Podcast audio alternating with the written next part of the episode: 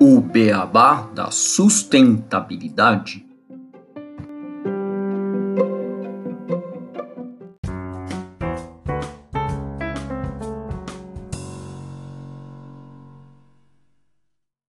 Bem-vindos ao podcast O Beabá da Sustentabilidade. Este é o episódio 61, o Beabá do ESG. E hoje eu e o Renato Gatti, nós temos a honra de receber a Vanessa Kuziol-Pinsky, que é especialista em sustentabilidade e inovação com mais de 20 anos de experiência profissional, consultora em ESG com foco em estratégia, desenvolvimento e gestão de programas e indicadores de desempenho sustentável, pesquisadora, pós-doutoranda em bioeconomia na FEA USP e professora em escolas de negócios. Tudo bem, Renato? Tudo bem, Vanessa? Como estão vocês? Olá, tudo bem? Um grande prazer estar aqui com vocês.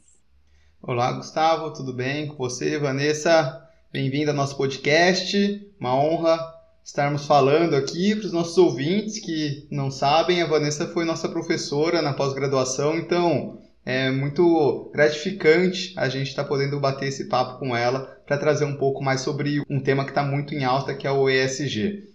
Realmente. Bom, Renato e Vanessa, só para começar o desenvolvimento desse tema de hoje, a gente já trouxe esse tema né, em um episódio que a gente trouxe há mais de um ano, que foi quando a gente conversou com a Cindy, que é da BlackRock, no episódio número 12, que era o episódio A Mudança que o SG traz ao mundo dos investimentos. Hoje nós vamos aprofundar um pouco mais sobre esse tema, com essa conversa com a Vanessa, mas antes de iniciarmos este bate-papo, vamos relembrar alguns conceitos. Né? Primeiro, a, a, sigla. A sigla é SG, que é a abreviação em inglês de três palavras. O E de environment ou ambiental, em português, né? que se refere às práticas da empresa ou entidades voltadas ao meio ambiente. O S de social ou social, que se relaciona à responsabilidade social e ao impacto das empresas e entidades em prol da comunidade e sociedade. E o G de governance, ou governança em português, que está ligado às políticas, processos, estratégias e orientações de administração das empresas e entidades. Muito bom relembrar, Gustavo, essas três letrinhas, o que, é que elas significam. O interesse de busca pelo termo SG no Brasil ele também praticamente triplicou nos últimos 12 meses, e por isso que a gente está trazendo novamente o tema. Então, até fevereiro de 2022, a gente teve uma busca crescente pelo termo ESG. O que, que significa essas palavras? O que, que é o ESG? Eles cresceram 150% em comparação com os 12 meses anteriores, de acordo com o levantamento do Google Trends, feito a pedido do Globo e do Valor e publicado em uma matéria do dia 21 de fevereiro desse ano, 2022, da Nayara Bertão, para ambas as revistas. O Brasil foi o país latino-americano que mais pesquisou a sigla ESG nos últimos 12 meses e um dos 25 países do mundo que mais buscou pela temática no mesmo período.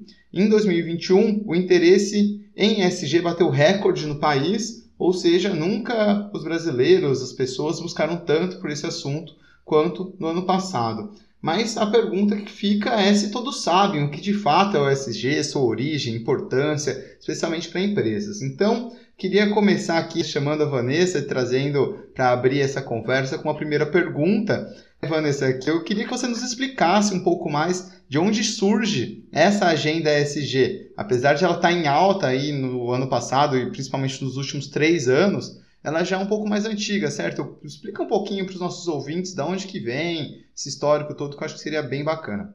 Legal, acho que a sua pergunta é bem importante para a gente começar esse bate-papo, porque eu sempre gosto de enfatizar que ESG não é o novo nome da sustentabilidade. A gente essencialmente está falando da mesma coisa, mas são abordagens diferentes. E da onde surge o ESG? É um conceito que foi lançado em 2004 num relatório da ONU chamado Who Cares Wins. Esse relatório, na verdade, ele teve origem numa pesquisa de doutorado de um pesquisador internacional, e o objetivo dessa proposta era levar a sustentabilidade por meio de uma abordagem que o mercado de capitais e o mercado financeiro entendesse e conseguisse mensurar a performance das empresas em sustentabilidade com relação a riscos e oportunidades.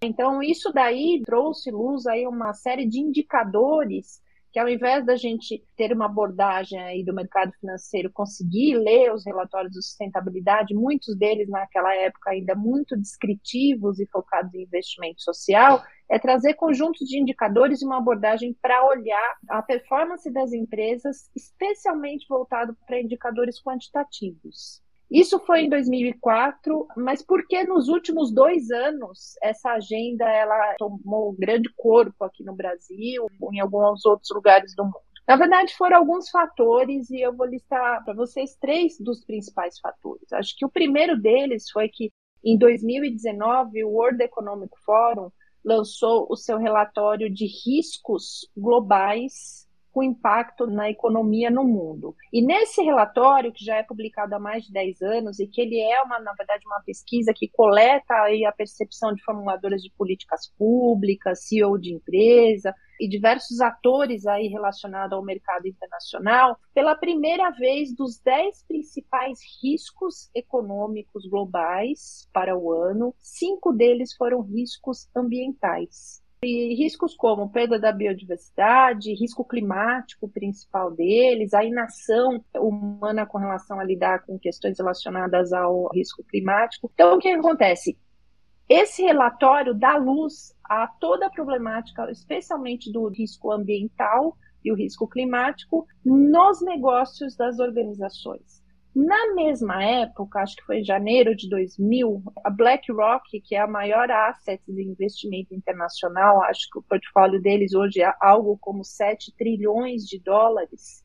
O CEO da BlackRock, Larry Fink, ele coloca na sua carta para os CEOs, ou seja, para as empresas que eles investem globalmente, de que a sustentabilidade ambiental ela passa a ser uma premissa prioritária para a BlackRock para avaliar riscos de investimento em empresas, mas não só riscos, mas também ter um olhar com relação a oportunidades de negócio. Então, esses dois fatores, impulsionados pela pandemia de Covid-19, onde escancarou o efeito sistêmico de uma série de crises que nós vivenciamos aí nos últimos anos, especialmente considerando que há uma hipótese que ainda não é confirmada de que Covid-19 teve uma origem por conta do maior contato de uma população de uma região lá da China com uma série de vírus que hoje estão mais expostos por conta da degradação florestal, a maior proximidade do homem, a efeitos de vírus que podem estar relacionados com o impacto ambiental. Partindo do princípio que essa hipótese seja verdadeira, a gente tem um problema que pode ter uma relação com a origem ambiental, que trouxe uma pandemia global que se torna aí uma crise social e uma crise sanitária e com implicações sistêmicas para uma crise econômica, de segurança alimentar, de geração de emprego e renda, de perdas de vidas, etc. E tal. Então, essa situação, essa compreensão de que os grandes problemas hoje, especialmente os problemas relacionados ao desenvolvimento sustentável, eles são problemas complexos e sistêmicos, traz à luz a importância das empresas de fato assumirem e terem a responsabilização pelos seus impactos ambientais e sociais e serem responsáveis por trabalhar com diversos atores, sejam eles públicos ou privados, na construção aí de uma economia de baixo carbono, resiliente e voltada para solucionar os desafios do desenvolvimento sustentável, né? Então, acaba sendo que essa agenda ESG, ela foi impulsionada por esses três fatores, né? O World Economic Forum, BlackRock, pandemia de 2019, e isso tem sido absorvido pelo mercado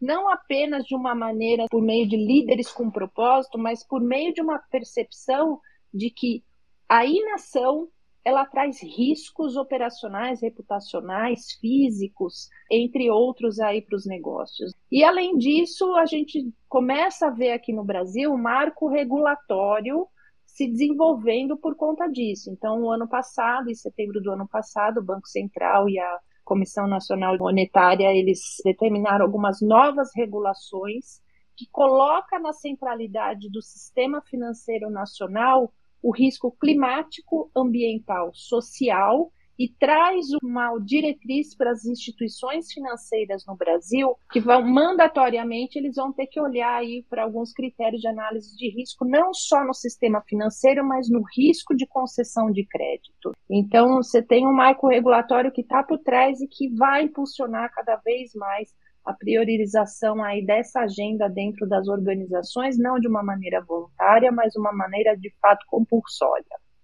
Vanessa, a gente viu agora com tudo que você falou que o ESG, então, ele está muito mais ligado com essa parte de indicadores, com ter algo mais direcionado para as empresas serem avaliadas em relação ao mundo financeiro do que elas fazem em relação à sustentabilidade. Existe ainda confusão entre esses conceitos de ESG e sustentabilidade para as pessoas? E, e como é que elas podem dizer ah, que é a diferença e como a gente pode deixar isso claro para os nossos ouvintes? É, é, como eu falei, a gente está falando dos mesmos temas, mas a gente está falando de abordagens diferentes. Quando a gente olha para uma agenda ESG, a gente está olhando para a performance sustentável das empresas. Ou seja, quais são os componentes ambientais, sociais de governança que são materiais, que são prioritários para a empresa em, em, termos ou de impacto de negócio ou indicadores, por exemplo, de temas que são relevantes para os stakeholders da organização, e como a empresa consegue mapear esses indicadores para entender o seu impacto e, a partir disso, desenvolver plano de ação com metas, com métricas, com compromissos para melhorar a sua performance ambiental. E isso está ligado com uma agenda de risco, mas também está relacionado com uma agenda de oportunidades de negócios sustentáveis. Então, as empresas, por exemplo, que olham para a questão do risco climático como um risco de negócio, seja por conta da alteração do ciclo de chuvas, por uma empresa, por exemplo, do agronegócio, seja por questões de riscos de infraestrutura por conta dos extremos climáticos, a empresa consegue entender quais são os seus riscos e estabelece, por exemplo, um plano de descarbonização. Consegue mapear, a empresa faz o seu inventário de carbono, ver aonde estão as suas emissões, seja no escopo 1, 2 e 3. Escopo 1 de emissão são as emissões diretas da empresa, escopo 2 elas são as emissões que vêm da energia elétrica utilizada pelas empresas, e o escopo 3, que é o mais complicado, são as emissões da cadeia de valor da empresa, né? Então a gente tem um movimento muito grande já há alguns anos e tem se identificado mais ainda nos últimos dois anos de empresas que conseguem mapear os seus riscos, conseguem mapear a sua pegada de carbono, as suas emissões e a partir do entendimento disso, mensurar isso historicamente, identificar oportunidades de como mitigar essas emissões. Quando a gente fala mitigar em mudanças climáticas, significa desenvolver ações que reduzam as emissões de gases causadores do efeito estufa, que levam ao aquecimento global, às mudanças climáticas e aos extremos climáticos. Então, as empresas estão olhando para isso como também uma agenda de oportunidades de negócio. Então, as empresas que vão melhorando sua performance em termos de descarbonização da das suas operações, tem uma série de benefícios além de contribuir aí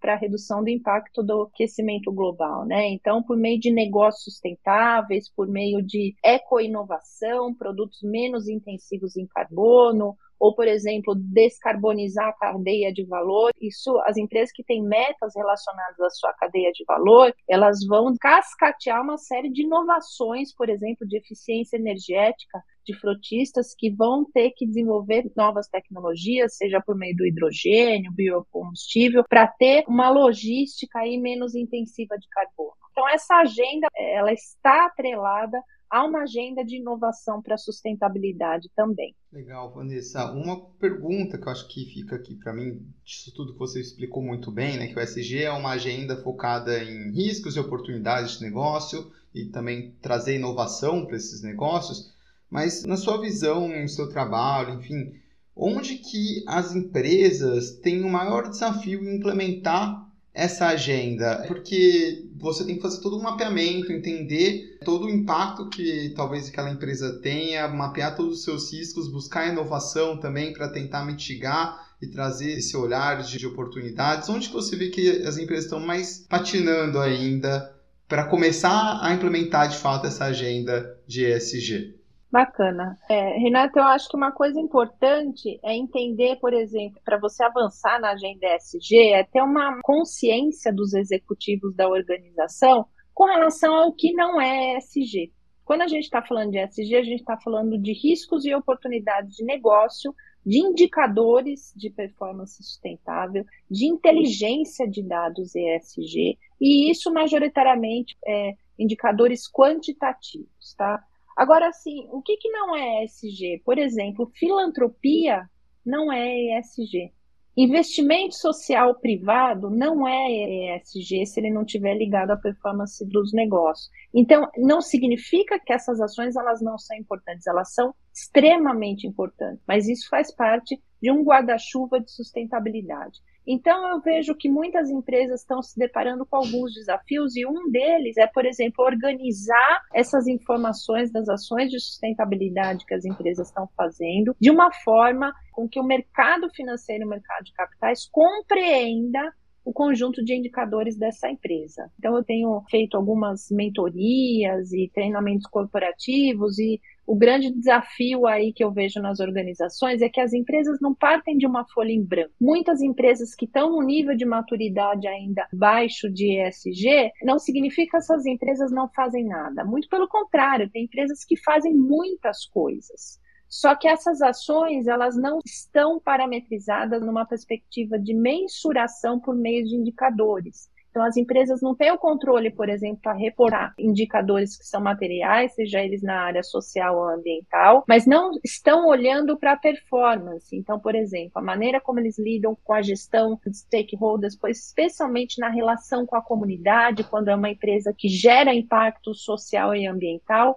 as empresas geralmente têm um conjunto de ações, mas acaba que não mapeia como isso é realizado, o impacto sobre isso. Então, as empresas agora estão sendo desafiadas a isso, né? Demonstrar os temas materiais, aqueles temas que são importantes para a operação da empresa, e como elas conseguem sistematizar isso num conjunto de indicadores aí para mostrar a materialidade aí da sua performance. E mais do que isso, eu acho que uma outra grande dificuldade é que muitas empresas ainda não entenderam que ESG é uma agenda de inovação. Né, uma agenda de oportunidades de novos negócios. Então, por exemplo, as empresas que estão olhando para planejamento estratégico de longo prazo estão olhando não só para riscos, mas em que medida conseguem transformar esses riscos em oportunidades de negócio, tá? E aí que entra a agenda da inovação para sustentabilidade. Então, vou dar um exemplo para você. A Lego que é uma empresa internacional, líder absoluto no mercado aí de produtos educativos e líder absoluta no seu setor de atuação, ela tem um compromisso de até 2030 utilizar todo o insumo das pecinhas Lego de material renovado. Então, por que, que uma empresa está fazendo um investimento enorme, que é uma empresa com uma operação altamente lucrativa, um produto muito caro, mas um produto líder de mercado, por que, que ela vai aumentar em tanto o custo do principal insumo do produto dela? Porque ela está olhando para tendências de consumo.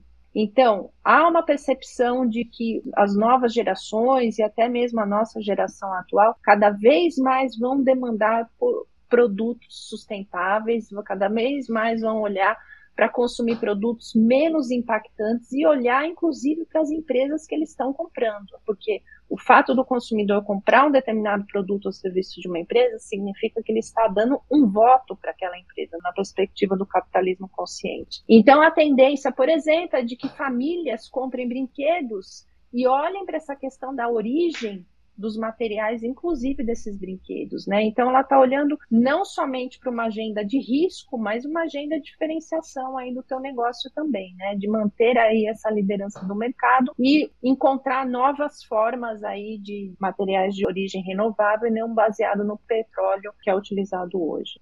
E para isso tem muita inovação. Ela não encontrou o material ideal ainda. Hoje eles têm uma equipe de 150 cientistas que estão trabalhando dedicado nesse projeto para encontrar os insumos necessários, com a resistência que as peças têm que ter, com a cor que as peças têm que ter, para chegar no modelo, um business case aí ideal. Vanessa, você falou agora muito de inovação, né, e também acho que um pouco em relação aos eh, desafios em relação à parte de governança. Eu, na minha conversa com empresas, a gente percebe, principalmente nas médias, a dificuldade ainda nessa parte da governança quando se trata de SG. Até eles têm muitas atividades no social e no ambiental sendo feitas, mas falta uma governança e essa estruturação mesmo. E em relação ao futuro, como é que você enxerga o futuro dessa agenda do ESG? Acho que pegando um gancho aí no que você falou da questões de governança, essa é uma questão importante, mas assim, as empresas, as grandes empresas e as empresas de capital aberto, especialmente, elas têm estruturas de governança muito sólidas. Então, tem questões relacionadas à independência do conselho de administração, direitos do acionista, trata a questão da remuneração dos executivos, absolutamente assim. Acho que não é uma opção mais uma empresa não ter um código de ética, um plano de ação anticorrupção, ter transparência fiscal, ter um canal de denúncia para questões de assédio, preconceito ou diversos outros problemas internos. Então, assim, acho que essa agenda é uma agenda evoluída em termos de governança, especialmente nas grandes empresas e de capital aberto. Agora, tem outras questões que a agenda do ESG olha, e acho que está muito em discussão agora, é, com relação à diversidade no conselho de administração. Talvez um dos principais desafios aí desse pilar de governança nas organizações, né? Por quê? Porque hoje, majoritariamente, os conselhos, os conselheiros, eles são muito parecidos. Homens com uma formação na área de economia, administração ou engenharia, idade média entre 50 e 60 anos, com trajetória em grandes organizações, brancos, e com um perfil muito uniforme. Então, hoje o desafio é não só ter a participação de mulheres, mas a agenda do ESG também pela diversidade dos conselheiros em termos de formação, de origem, de pensamento, de trajetória, porque isso sim é uma agenda que vai trazer um olhar diferenciado para os negócios e voltados aí também para essa agenda ESG. E em relação às pequenas e médias empresas, o que, que você vislumbra para essas pequenas e médias empresas em relação ao ESG? Porque é, elas aí têm, acho que, uma dificuldade maior em ter essa estrutura de governança e de inovação, mas eu vejo que elas vão ter que entrar nessa agenda também, para principalmente em relação à parte financeira, de crédito e tudo, para elas continuarem no mercado. Eu acho que assim, com relação à preocupação da agenda ESG em relação às pequenas e médias empresas e restrições de crédito, essa é uma agenda em evolução ainda no mercado financeiro, mas certamente é uma agenda onde vai se desenvolver em termos de análise de risco de crédito com um olhar diferente das empresas com relação ao seu porte e área de atuação. Então, acho que com as novas regulações aí do Banco Central, que estabelece aí um conjunto de imposições de regulação e diretrizes para o desenvolvimento aí de, de frameworks e testes de estresse relacionados a risco social, ambiental e o risco climático, vai ter que ter uma diferenciação na régua de como avaliar isso. Então, assim, não adianta é, o banco demandar um plano de descarbonização de uma pequena empresa na mesma medida que ele vai olhar aí pelo risco climático de uma grande empresa, né? Então, vai ter que ter uma calibração aí em termos. Mas isso não significa que não possa ter um olhar com relação a riscos e oportunidades nos pequenos negócios. Então, por exemplo, alguns componentes ambientais dessa agenda ESG são indicadores como o uso de recursos naturais, a questão do consumo de água e energia, a gestão de resíduos sólidos, questão do impacto da empresa na biodiversidade, poluição. Então, esses são indicadores que, dependendo do setor de atuação da empresa, eles são indicadores que a empresa consegue reportar. Por exemplo, consumo de energia, oportunidades como utilizar painel solar nas empresas, acho que é uma agenda aí que vai tomar corpo e ela é inadiável. A mesma coisa nos componentes sociais dessa agenda ESG. Então, especialmente relacionado a direitos humanos e relações com empregados, saúde ocupacional e segurança. A Lei Geral de Proteção de Dados entra aqui também, então essa questão de privacidade de dados, ela independentemente do porte da empresa é um tema importante e regulatório. Ações de diversidade e inclusão elas são possíveis. Então, assim, os indicadores eles têm que se fazer em sentido para o setor de atuação da empresa, mas em que medida isso vai ser demandado aí pelo sistema financeiro para um olhar aí de agenda de risco com foco em concessão de crédito? Essa é uma agenda em construção no Brasil. Vanessa, você falou bastante de alguns indicadores, né, simplificando para pequenas médias empresas e grandes empresas também que possam se espelhar. Quando a gente pega essa agenda de ESG, né, o ESG em si, e a gente olha para a Agenda 2030 da ONU, os Objetivos de Desenvolvimento Sustentável, eles são, de certa forma, quando a gente fala de indicadores, a gente pode utilizar essa agenda como base para desenvolver essas ações ESG, como que você, assim como dica, às vezes, para empresas, pessoas que estão escutando a gente aqui, poderia casar um com o outro, né? Porque elas estão, de certa forma, bem ligadas, na minha visão, pelo menos. Sim, essa pergunta é interessante e acho que é muito importante esclarecer que a Agenda 2030 e os Objetivos do Desenvolvimento Sustentável foi uma proposição para países. Eles não são indicadores que foram construídos para a empresa. Então, isso foi um desenvolvimento da ONU que em 2015 propôs, lançou e os 192 países, se eu não me engano, são signatários hoje da Agenda 2030 e dos Objetivos de Desenvolvimento Sustentável. Isso significa que esses 192 países se comprometem com os 17 objetivos e com uma série de indicadores voltados aí para o fomento da agenda do desenvolvimento sustentável que coloca o ser humano na sua centralidade com base no equilíbrio dos ecossistemas, justiça social, justiça climática, justiça ambiental. Agora, como é uma agenda para países, o que, que acontece? As empresas acabam utilizando os Objetivos do Desenvolvimento Sustentável como um parâmetro para definição da sua estratégia de sustentabilidade.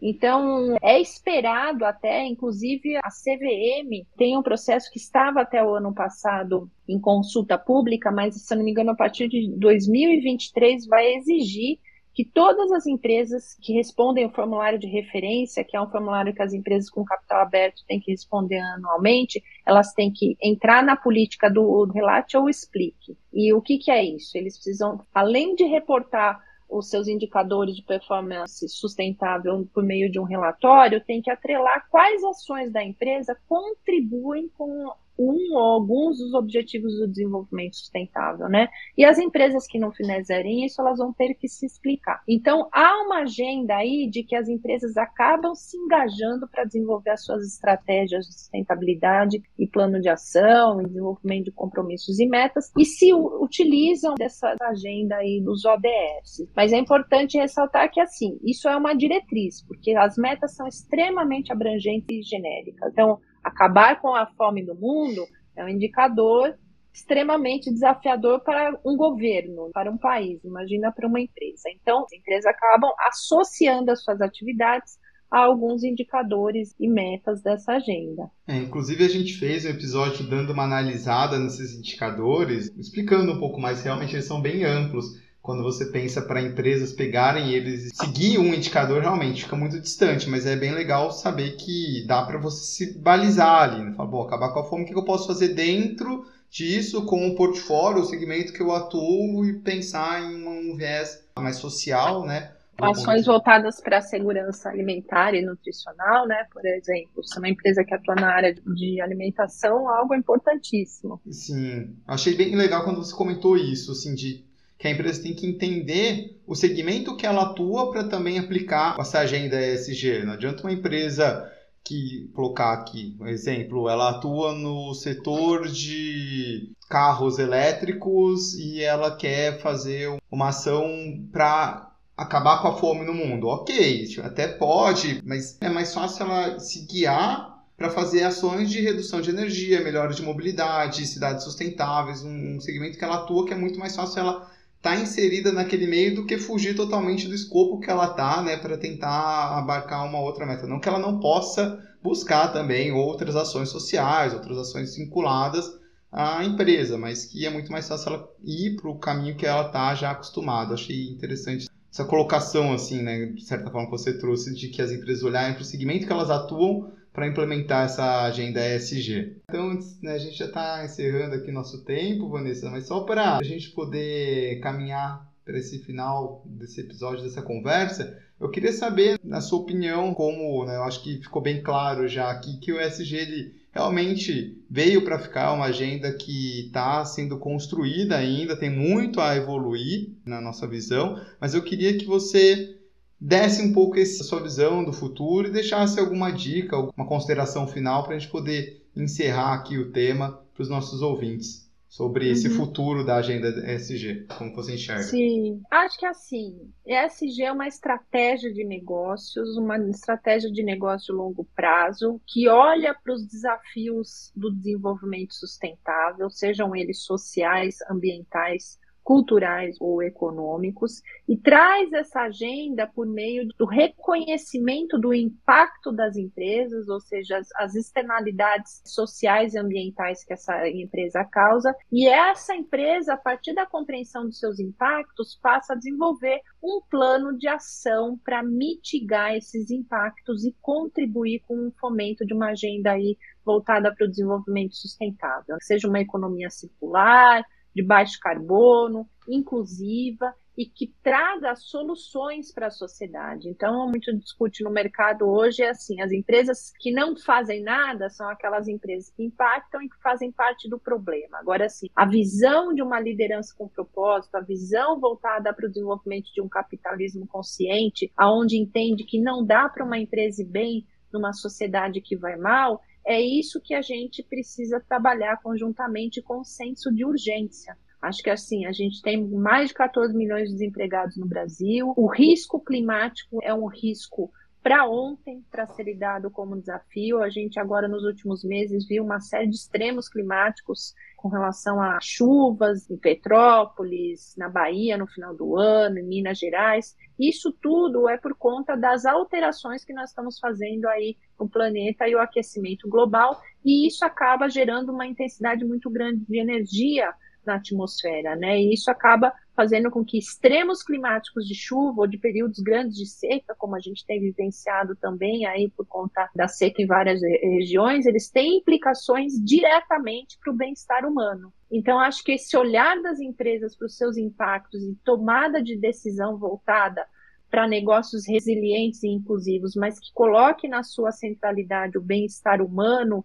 em trazer condições onde ganha-se dinheiro por meio de negócios sustentáveis, mas olha aí para a sociedade como um todo, é a agenda que a gente precisa, de fato, para evoluir com prioridade e senso de urgência, né? Mas acho que a boa notícia é que a gente tem cada vez mais um número muito grande de empresas engajadas nessa agenda, empresas lançando seus compromissos e metas voltados para essa agenda da sustentabilidade ESG e líderes de fato, com a percepção aí da complexidade dos problemas e priorizando isso nos seus negócios. Enfim, que sigamos assim. Sim, que a gente siga nesse caminho. A gente também, apesar de sempre trazer aqui notícias e algumas estatísticas que muitas vezes podem preocupar os nossos ouvintes, a gente percebe que realmente o mundo está evoluindo, as empresas estão evoluindo, a gente também traz ao mesmo tempo várias empresas com propósito, que buscam trazer o desenvolvimento dessa agenda, então também acredito que a gente tem um futuro promissor pela frente, acho que essa agenda está evoluindo e a gente tem que acelerar um pouco mais sempre, porque não só o risco climático, a gente tem perda de biodiversidade muito forte, resíduos crescendo, mas o risco climático é o mais falado, né? Acho que é o primordial que a gente tem que combater, mas a gente está evoluindo. Isso é algo que a gente vai sempre correndo atrás para que a gente evolua os negócios. Bom, dito tudo isso, vamos então para a nossa sessão de curiosidades desse episódio.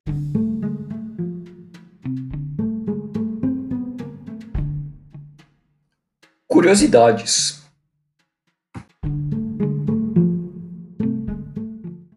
curiosidade de hoje, nós vamos trazer as tendências de SG para 2022, de acordo com o MSCI, que é uma das principais agências de ratings e de indicadores de ESG. É, eles colocam como maior tendência o que eles chamam de o clima como maior prioridade. Ou seja, o clima vai ser a maior prioridade em relação ao ESG das companhias em 2022. E eles colocam isso vai levar à busca por cadeias de suprimentos net zero, já falamos bastante de cadeias de suplementos aqui no Beabá, é, emissões de carbono equivalente sobre escrutínio público, com o público realmente verificando como as empresas estão emitindo carbono, o desinvestimento da cadeia de carvão e uma maior adaptação do mercado financeiro indo e migrando cada vez mais para os bondes verdes. Além disso, a outra tendência que eles colocam como grande tendência é o ESG como mainstream dos investimentos.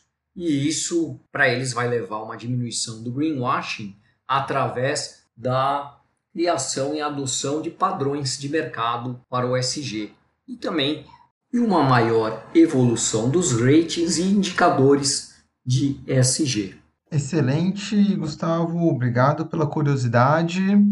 Bom, então, Vanessa, queria agradecer aqui a sua participação, queria ressaltar novamente que foi uma aula que você deu para a gente aqui, explicou muito bem os conceitos, a diferença da SG, sustentabilidade, como que as empresas podem olhar para essa agenda e implementar de uma forma correta dentro de suas organizações. Te convidar sempre que quiser retornar ao nosso podcast, é uma honra a gente estar tá falando com você. Então, sempre bem-vindo aqui para a gente discutir outros assuntos ou esse. Queria deixar então os nossos ouvintes também nosso agradecimento. Até o próximo, o Beabá da Sustentabilidade. Bacana, foi um prazer participar.